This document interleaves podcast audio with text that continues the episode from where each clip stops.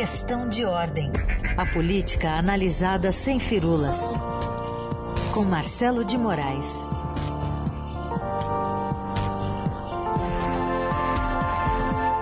Tudo bem, Marcelo? Bom dia. Bom dia, Carolina. Bom dia, Raíssa. Bom dia para todo mundo. Olha, depois de muitos dias amanheceu um dia espetacular aqui em Brasília. Quero só registrar, viu? então é ao contrário aqui.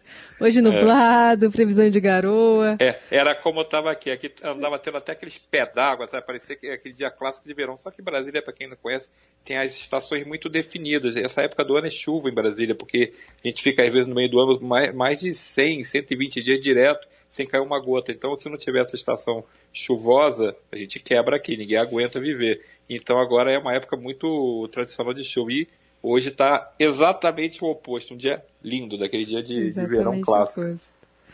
Marcelo, conta como é que está o clima para escolhas de vices, né? A gente tem uma, uma, um cardápio grande, tanto de candidatos que devem concorrer em 2022, ou se movimentando para, ou acenando para, e ao mesmo tempo tem é, candidatos que se propõem a isso, mas que podem ser vistos como um, um ótimo nome para ocupar esse lugar aí de, de vice-presidente em chapas. Com quem você quer começar? Pois é, Carol, parece que tem candidato a vice, né? A gente, a gente conhecia candidato a presidente e candidato a vice, parece que é uma modalidade mais recente, né? A gente vai falar do nome mais eh, que é mais cobiçado, né? Que é mais ambicionado por várias chapas, principalmente a turma da terceira via, que é o da senadora Simone Tebet. Ela vai ser lançada como pré-candidata à presidência amanhã pelo MDB, acho que é, o, é uma das últimas peças que faltam para entrar nesse tabuleiro de composições, mas muita gente acha que ela é, vai ser lançada candidata como uma forma do MDB se situar nesse jogo político e disponibilizar um nome muito bom para compor uma chapa presidencial, mas na, na posição de vice. Só que, é, por quê? A Simone ela é, é, tem um perfil muito destacado no Senado, ela foi muito bem na CPI da Covid, então ela tem um, um, um perfil equilibrado, ela traz uma, uma mensagem boa de política positiva, né? Não, não tem aquela coisa de se envolver com escândalos, não tem é, essa coisa negativa né, da, da má política.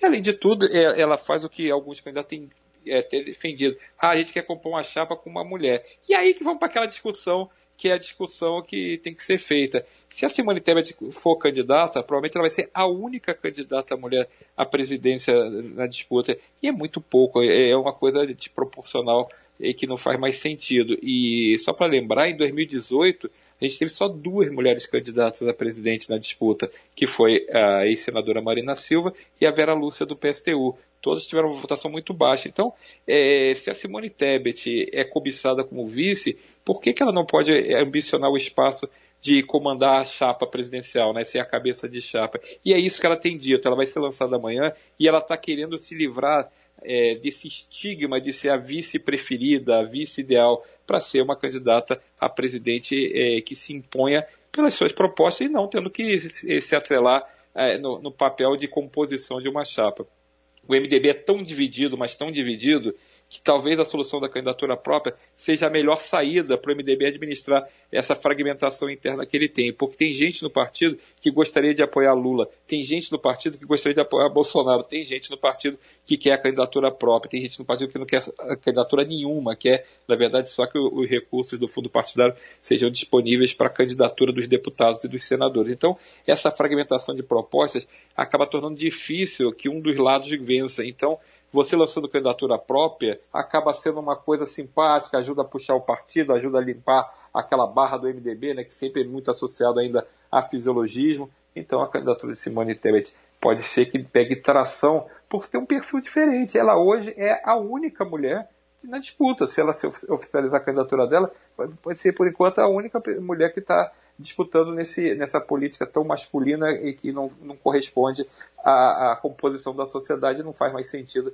Em pleno 2021 a gente ainda está com esse quadro. Então a Simone Tebet vai ser lançada amanhã, promete um discurso forte, promete um discurso é, que, é, de defesa de princípios importantes, de moralidade na, nos recursos orçamentários, a gente viu isso, ela tem combatido muito essa questão da. Ela, ela, tem defendido muito a questão da transparência nos recursos orçamentários. Foi hoje a manchete do, do Estadão a, a, decisão da ministra Rosa Weber de recuar, né, de, de, de proibir a execução das emendas é, do chamado relator, orçamento secreto, né, essas, essas emendas RP9, né, que só o relator acaba tendo acesso ali ao conteúdo. Então ela tem um perfil que pode pegar tração se for apoiada de fato, porque a gente vê, né, Carol e Raíssa, que campanhas nem sempre são apoiadas de fato. Quantos candidatos a gente viu que se lançam, mas acabam sendo abandonados é, nas eleições presidenciais porque a, a, campanha não engrena. Geraldo Alckmin viveu isso é, ativamente em 2018, onde ele tinha a maior aliança em torno dele, era a maior coligação partidária e ele não fez 5%, ele acabou fazendo 5% dos votos e abandonou, acabou sendo abandonado pela maioria dos partidos que o apoiavam oficialmente.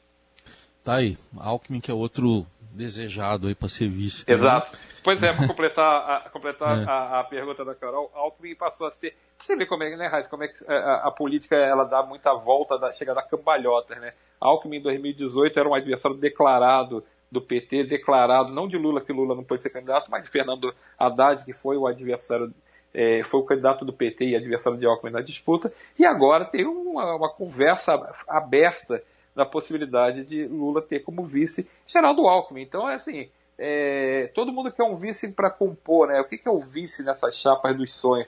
É alguém que agregue, que traga algo a mais do que o próprio candidato soma. Então, se Lula é muito para a esquerda, Alckmin seria um cara mais do centro para a direita e ajudaria a trazer um eleitor é, é mais amplo, abrir esse leque. Simone Tebet é vista desse jeito também. É, é uma candidata que poderia abrir o leque de vários candidatos. Quem cobiça Simone Tebet, por exemplo, na chapa? João Dória, que fala abertamente nisso. Sérgio Moro comenta isso. Rodrigo Pacheco comenta isso. Então, essa turma do centro é, toda gostaria de ter Simone Tebet numa composição justamente porque ela agrega muito. O que, que a Simone Tebet tem dito para rebater é, essa coisa de ser, ah, você seria vice perfeita na minha chapa? Ela tem dito assim, olha, eu também vou procurar os outros candidatos para serem meus vices.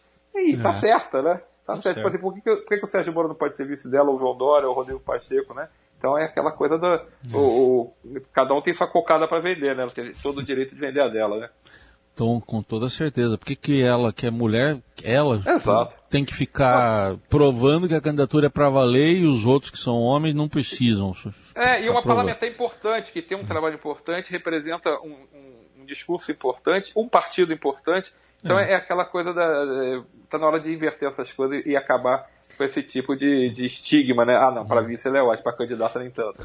E só para falar Marcelo... de representatividade, desculpa, Heisen, ah, mas. Diga, é... diga a gente está falando aqui de uma candidata mulher tentando ocupar um espaço, para não falar de representatividade né, sobre negros, né? Porque a gente não tem homem nem mulheres. É, é, a gente teve isso em 2018 também, porque tanto a, a Vera Lúcia e a Marina Silva representavam, né? Então, uhum. você, uhum. tinha é, até uma, uma junção. No caso de Marina Silva, ela disputou duas, três eleições seguidas, né? Então, você pelo menos tinha alguma coisa nessa eleição ainda não vimos isso, né? Nos pré-candidatos, a gente não tem essa representatividade, o que é muito ruim, porque a, a, a política, da, a gente conversou isso já é, é, é tanto no, no, Jornal Dourado quanto em outros espaços da, da Rádio Dourado, é como é, é pequena a representatividade política é, tanto das mulheres quanto dos negros. Como a gente vê pouco espaço em relação ao tamanho da, da, da população. A gente não vê um presidente de partido negro, por exemplo. Não tem. E, e, e, não adianta procurar porque não tem. Aí você vê mulheres. Agora o Podemos tem uma presidente mulher, que é a, Renata Abreu, a deputada federal Renata Abreu.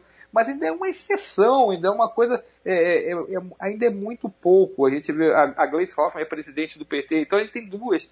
Sabe, a gente, a gente vai tendo muito pouco é, é, representação é, feminina também, muita pouca representação negra. Então, esse tipo de, de, de situação tem que mudar. Claro que está começando a ter as políticas afirmativas para ajudar, mas ainda é muito pouco em relação ao que a gente vê na proporção da população. E a gente viu isso na CPI, como a própria senadora Simone Tebet liderou esse movimento de conseguir na CPI da Covid um espaço para a bancada feminina poder se manifestar, porque não tinha nenhuma titular indicada pelos líderes do partido que fosse mulher isso, é claro que isso reflete, né? A, a, política não tem espaço, como é que ela vai se projetar? Ela não consegue ter esse espaço, então fica o uhum. cachorro correndo atrás do próprio rabo e não, a gente não, não, não resolve essa situação que é um absurdo que precisa ser, precisa mudar.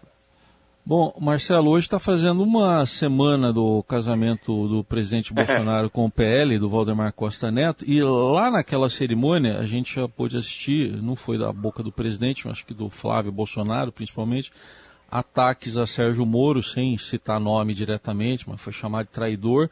E nesses últimos dias, a gente tem visto. Ontem mesmo o presidente disse que Sérgio Moro não aguentaria 10 segundos de um debate. É, eleger um alvo, então, tem uma estratégia por trás disso? Raíssa, tem uma estratégia por trás disso. É, não é casual. Na verdade, o que, que Bolsonaro registrou? Registrou porque está todo mundo vendo. Sérgio Moro está correndo do mesmo eleitor que Bolsonaro teve em 2018 e está sangrando esse eleitorado dele.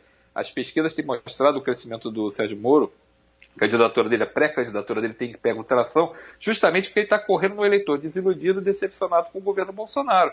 Então, o que, que o Bolsonaro precisou fazer, está tentando começar a fazer agora? Justamente reagir a quem está fazendo o estrago na base eleitoral do presidente. Ele precisa conter esse avanço de Sérgio Moro entre os eleitores de Bolsonaro, os seus próprios eleitores do presidente. Então, ele começa a desferir esses ataques mais diretos, não só ele, aliados dele, o senador Flávio Bolsonaro, o deputado Eduardo Bolsonaro, a turma mais próxima do presidente, começou a fazer esse tipo de, de ataque, como você disse, essa do, ah, ele não aguenta 10 segundos no debate comigo, e principalmente tentando carimbar o ex-ministro da Justiça como traidor, por conta da passagem que ele teve pelo governo Bolsonaro e por conta da saída rumorosa, saída é, turbulenta dele do governo, onde ele pediu demissão do Ministério da Justiça, depois de toda aquela confusão sobre é, a acusação que ele fez, inclusive fez ao Supremo essa acusação de que Bolsonaro tentou intervir no comando da Polícia Federal, tentou é, fazer uso político das nomeações para a Polícia Federal, tentando é, invadir uma área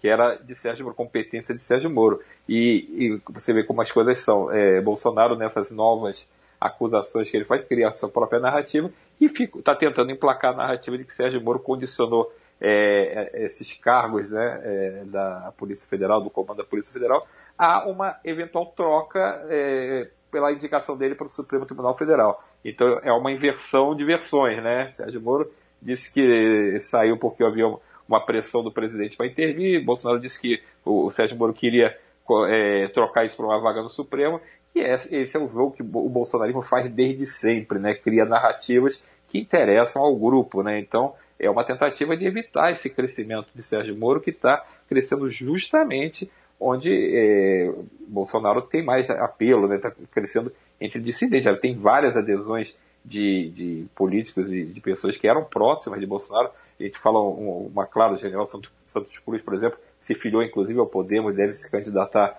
a algum cargo eletivo pelo mesmo partido de Sérgio Moro, mas a gente ia lá no dia da filiação, do lá de, o ato de filiação de Sérgio Moro ao Podemos, parecia que estava indo na, na, no ato de filiação de Bolsonaro, de tanto bolsonarista que tinha lá. A meia bancada do PSL, gente que estava junto com o Bolsonaro na campanha em 2018, estava toda lá já batendo palma para Moro. E só para aproveitar, por exemplo, o gancho do que a Sônia Raci falou ainda há pouco, né, é, falando de, do Uziel Santana, que é o presidente da Associação Nacional de Juristas Evangélicos no Brasil, e que se aproximou, de, então é próximo agora de Sérgio Moro, né, fazendo essa, esse meio campo ali com, os evangélicos, ajudando a fazer um meio campo do, do pré-candidato com os evangélicos, é, é esse público que, que, que também estava com o Bolsonaro em 2018, é esse eleitor que estava com o Bolsonaro em 2018. Então, é mais um, uma, uma tentativa ali de correr num eleitorado que é parecido. Então, é, até tem uma, começa a ter uma discussão se Sérgio Moro é realmente candidato da terceira via, ou se Sérgio Moro é um candidato é, exatamente na via de Bolsonaro, porque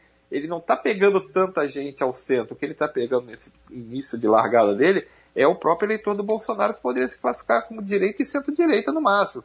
Então há uma, é, uma discussão se não cabe o Sérgio Moro contra Bolsonaro, alguém no meio, e o Lula e o Ciro nessa briga pela, pelo voto da esquerda, disparado o Lula nesse momento.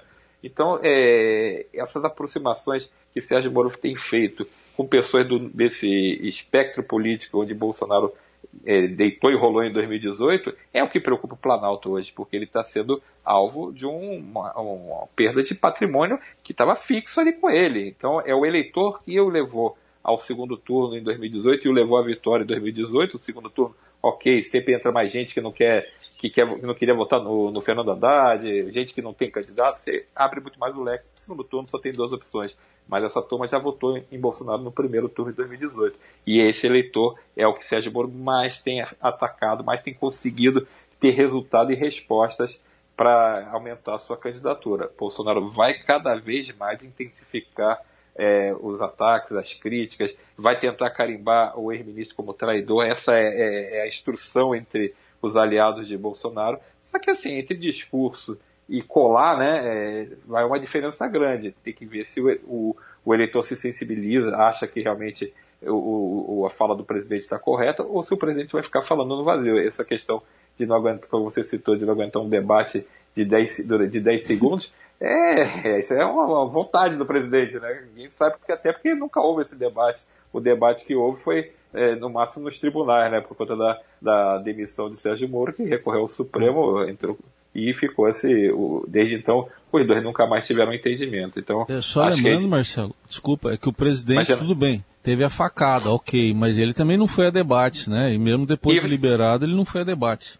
Verdade, ele foi, se eu não me engano, ele foi um de, participou de um debate antes é. da facada, se eu, se eu, não me engano, na Rede TV, um era um debate bem no início da campanha, e foi mal, ele não foi bem, inclusive ele teve problemas no, no debate, no enfrentamento com a, a, senadora Marina Silva, ele não foi bem naquele foi, debate, tudo bem, primeiro, pr, primeiro debate, mas a Marina Silva deu para ele um, uma pergunta que ele não, não se saiu bem, ela deu uma resposta muito forte para ele, numa, ele teve uma reação é, mais, é, tentou ser um pouco mais áspera, e ela deu uma resposta muito boa. Então, assim, ele, ele vai precisar ir bem nos debates, se é que ele vai participar dos debates, porque, como você disse, depois ele podia ter participado e acabou não participando de nenhum debate. Então, é, tem que ver como é que ele sai. A gente não tem esse teste do presidente nos debates. A gente, a gente, viu ele em entrevistas, né? viu ele, é, tipo, no Jornal Nacional, falando. A gente vê, essas coisas ele teve um desempenho. Agora, debate onde um ataca o outro, coloca o dedo na ferida do outro, o outro fala e, e, e cutuca lá, ainda mais, vamos lembrar, é importante a gente lembrar que em 2018 o presidente fez uma campanha no crédito, ele ainda não era conhecido, ele era uma promessa. Hoje, em 2021 para 2022, ele começa a campanha dele no débito, ele tem que explicar a gestão dele. Então, é completamente diferente, tanto para ele mostrar o que ele fez e tanto para explicar o que não fez, ou o que fez errado. Então, é um cenário completamente diferente. Eu, eu gostaria muito de ver esse debate, não só de Sérgio Moro com Bolsonaro, mas com os outros candidatos, até com o Lula, Lula com o Sérgio Moro. Acho que a gente vai ter uma campanha bem bacana, viu, Carol? Acho que vai ter. o, o, os debates vão pegar fogo. Acho que não morreremos de tédio nesse debate. Não. Muito bem, esse é o Marcelo de Moraes. Quinta-feira está de volta aqui conosco. Obrigada, Marcelo. Valeu, Carol. Valeu, Raíssa. Bom valeu. dia para todo mundo. Até quinta.